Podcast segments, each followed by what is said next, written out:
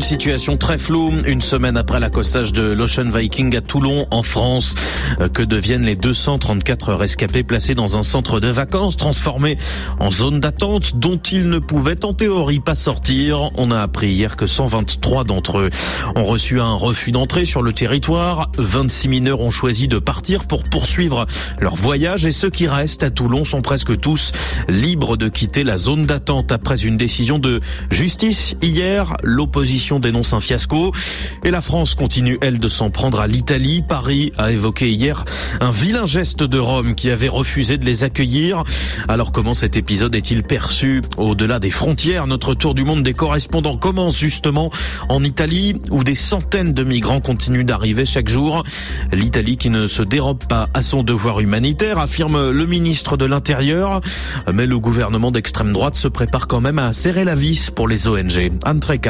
Le ministre Piantedosi a présenté son plan devant le Sénat. Les passeurs exploitent le filon humanitaire. L'Italie ne veut pas être le seul pays de destination des ONG de sauvetage en mer. Le gouvernement prépare donc un nouveau décret. Selon ce projet, pour entrer dans un port italien, les ONG devront prouver que les personnes secourues couraient effectivement le risque de faire naufrage.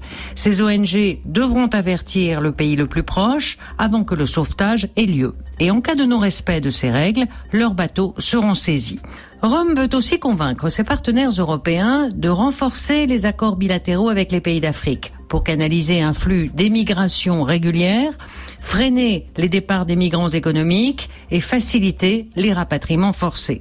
La partie se jouera donc d'abord à Bruxelles dès la semaine prochaine. Antreka à Rome. Ailleurs en Europe, comment les différends entre la France et l'Italie sont-ils perçus? Quid par exemple d'un pays qui accueille beaucoup de réfugiés? Le point sur la situation en Allemagne avec vous, Pascal Thibault.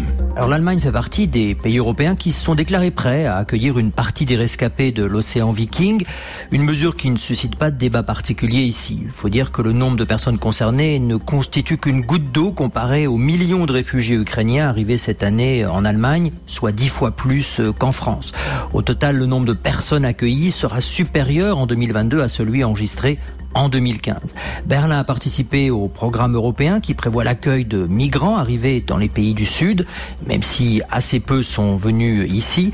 Le Parlement a par ailleurs récemment décidé de subventionner l'ONG allemande United for Rescue qui vient en aide aux migrants en Méditerranée. Pascal Thibault, parmi les pays qui se sont aussi proposés pour accueillir des passagers de l'Ocean Viking, il y a le Portugal et ce malgré ses faibles moyens, Marilyn Darcy. Le Portugal assurera sa part et accueillera quelques migrants de l'Océan Viking. C'est par un tweet que Joan Cravigne, le ministre des Affaires étrangères, s'est exprimé sur la question. Il s'agit d'être cohérent avec les valeurs nationales et européennes, a précisé le chef de la diplomatie portugaise, qui au passage salue le rôle important que la France a joué dans l'affaire. Du même coup, pas un mot sur l'Italie qui a refusé d'accueillir le bateau. À ce stade, rien n'est précisé sur le nombre de personnes que le Portugal propose d'accueillir, mais le pays s'est toujours montré solidaire dans des circonstances similaires, comme ça l'a été pour la vague de Syriens fuyant la guerre. Le Portugal est un pays demandeur de main-d'œuvre, mais il dispose de peu de moyens pour un accueil massif de réfugiés. Marilyn Darcy, et puis en réaction à cette polémique, l'extrême droite française a posé une question pourquoi les migrants ne sont-ils pas pris en charge et ramenés vers des pays africains? Marine Le Pen a cité nommément la Tunisie en exemple, une proposition qui relève de la science-fiction dans le pays. Amira Sulem. Tout d'abord, il faut savoir que le navire humanitaire ne se trouvait pas dans les eaux tunisiennes quand il est venu en secours à ces migrants naufragés. La zone dans laquelle il se trouvait relevait de l'assistance des Libyens théoriquement. La Libye, un pays considéré comme non sûr pour le débarquement de migrants, selon de nombreuses ONG. Quant à la Tunisie, le pays qui connaît actuellement une sévère crise économique a déjà beaucoup de mal à sauver des flots ses propres ressortissants. Depuis septembre, une affaire fait grand bruit ici en Tunisie partie des côtes tunisiennes, 17 personnes, originaires de la ville de Zerzis, ont disparu en mer. Près de deux mois plus tard, tous les corps n'ont pas été récupérés ni identifiés. Une situation qui crée des tensions dans la ville.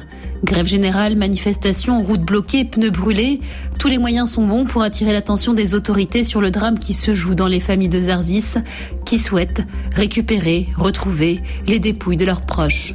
En désespoir de cause, certains habitants de la ville ont même prévu de s'inviter au sommet de la francophonie qui se tient à Gerba actuellement et qui se trouve à une trentaine de kilomètres seulement de chez eux. Amira Suilem pour le tour du monde des correspondants.